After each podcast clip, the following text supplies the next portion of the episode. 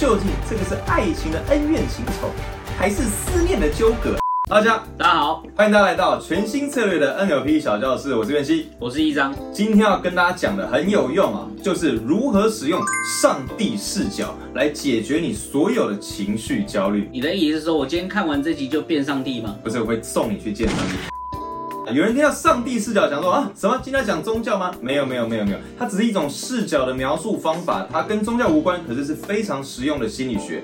应用上帝视角来克服焦虑，我们就要聊一聊，那人哈活着会遇到哪些情绪的焦虑？我这边随便举几个例子，例如对于未来未知的不安感啊，好比明天要放榜了，到底我是考第一名还是最后一名？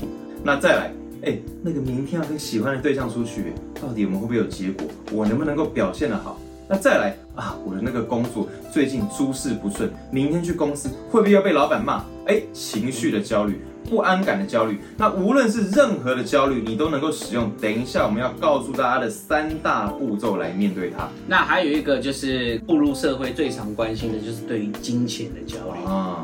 应用上帝视角，我们就要先解析到底什么叫做上帝视角。其实啊，你如果常常在看电影、影集，甚至是小说的话，很多时候会用这种叙事方法，也就是看的人哈，或是听的人，他在听这个故事、看这故事的时候，他就好像是这个世界的神一样，他能够全知的知道所有的事情正在发生什么。所以，如果你在看那个电影的时候，你说啊，小心哇，前面有敌人啊，太笨了，他怎么会这样做？你看。当你给予这些评论的时候，都意味着你就在一个全知的角色，你同时看到主角。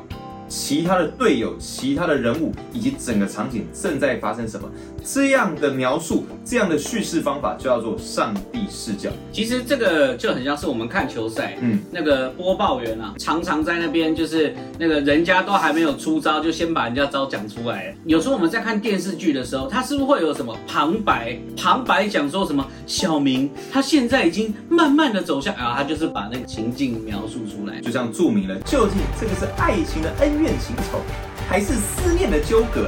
哎啊！但评论的这个人本身，他这时候就担任一个上帝视角的角色。首先，你要做的第一步骤是，你先回到你受困的那个情绪当下，回到你不舒服、让你焦虑的那个场景当中。你不需要真的走回那个场景，而是在你的内在重新去体验当下你看到了什么，听到了什么，以及感受到了什么。这时候你可能会有一种不安袭来。有一种恐惧袭来，这时候非常正常。其实啊，光是这样操作，你就已经是进入催眠了。第二个步骤，我要你通过你的想象力哦，想象你在场景当中灵魂出窍，漂浮了起来。你可以在你后面四十五度角的位置看到自己、对方跟整个场景在发生什么。其实哦，如果你第一次操作这个技巧的话，那在当下你会有一个非常明确的感觉，就是如释重负。好像这一切都跟我无关，好像在看着别人的故事。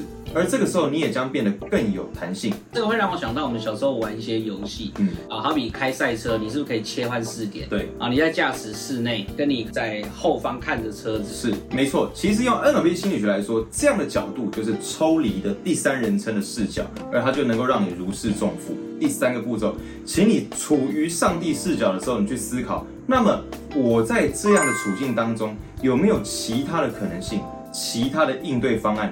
不同的选择，你会发现，这时候你已经比刚刚变得更加有弹性了。是这边我补充一个，如果你的焦虑是爱情，那么你可以试着抽离出来看之后，你试着把另外一个人换成其他的对象，搞不好会有不同的结局哦。如果你对于 NLP 心理学有兴趣的话，你一定要加入我们 NLP 专业执行师国际文凭认证课程。当然，你也可以上网搜寻全新策略，在上面有五部免费的技巧教学，还有 NLP 实战技巧手册要等大家，要送给大家。我下次再见，拜拜。